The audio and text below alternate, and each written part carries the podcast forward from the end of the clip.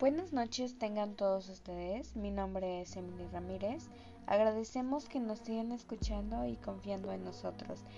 Y en la información que les traemos, estamos una vez más presentando un tema de importancia. No olviden seguirnos en nuestras redes sociales y compartir con sus amigos. Así que comencemos. El tema de hoy es un tema muy interesante. Vamos a hablar acerca del proceso de decisión de compra y se preguntarán, Emily, ¿y yo para qué necesito saber eso? Bueno, pues aquí les traigo la respuesta. El marketing siempre ha estado particularmente interesado en el comportamiento del consumidor y el proceso de comprender por qué los clientes compran un determinado producto o por qué los ánimos no compran un producto en particular la estrategia formulada por la empresa en un momento específico asegura que obtengan el posicionamiento de su producto o servicio en el mercado al que ingresan. A nivel internacional, muchas empresas realizan estudios de mercado para conocer el pico de sus productos o en otros casos eh, porque sus marcas no son tan atractivas para el mercado y mm, por lo tanto no logran su objetivo. Los consumidores toman decisiones de compra cuando compran artículos pequeños.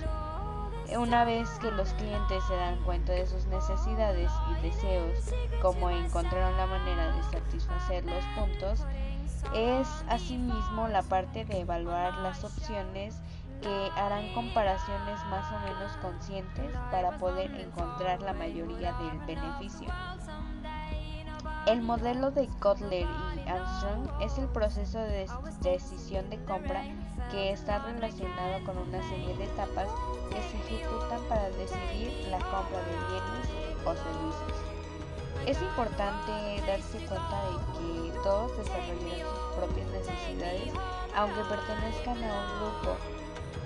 Estas se desarrollan a su propio proceso de contratación como punto número uno tenemos al reconocimiento del problema. Después le sigue lo que es la búsqueda de la información. Como tercer punto sería la evaluación de alternativas. Después la decisión de compra. Y por último punto, eh, en el comportamiento post compra. También podemos encontrar que hay tipos de decisiones de compra que se deben tomar en cuenta a en cuanto a la hora de comprar y los clientes deben estar atentos a ello y para ello existen varios tipos de decisión de compra como la extendida, la limitada y la rutinaria. La extendida ocurre cuando el comprador reconoce una necesidad o deseo y encuentra una manera de satisfacerlo mediante la compra. Este proceso de decisión de compra es simbólico para el cliente por lo que buscará representar una experiencia placentera. Y en el proceso de compra, por ejemplo, podemos decir cuando se compra una casa está representando su futuro hogar. Para el cliente o en el caso de un automóvil este representa una muestra de lujo y capacidad económica.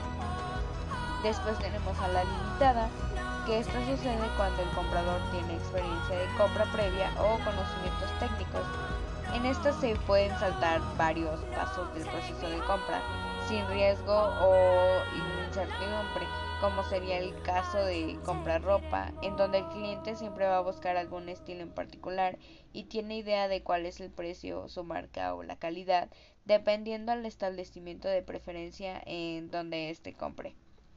Y por último tenemos a la rutinaria. En esta existe o da lugar cuando la compra del artículo ya es costumbre y pues no se lleva un proceso porque son productos que son de bajo costo.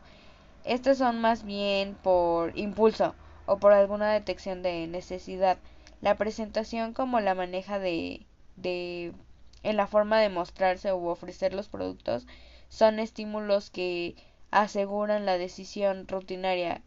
Un ejemplo puede ser como la compra de alimentos o dulces o incluso cigarrillos o productos que realmente no son necesarios en la vida cotidiana, sino que más bien suceden solamente por el momento. Para cerrar este tema, podemos decir que el proceso de decisión de compra de un producto o un servicio está compuesto por una serie de etapas y esta su intención o finalidad es que dependiendo del tipo de compra que se realiza nosotros podamos detectar qué tipo de comprador y cuáles son las necesidades que éste tiene.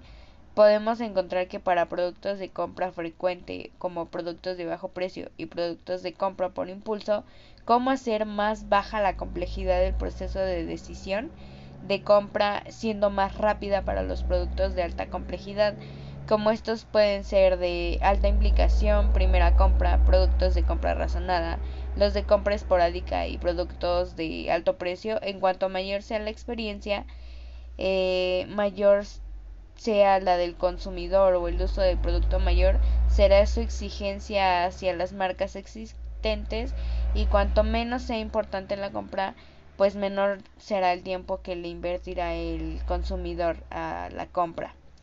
Bueno, pues esto es todo. Espero que les haya gustado el podcast de hoy.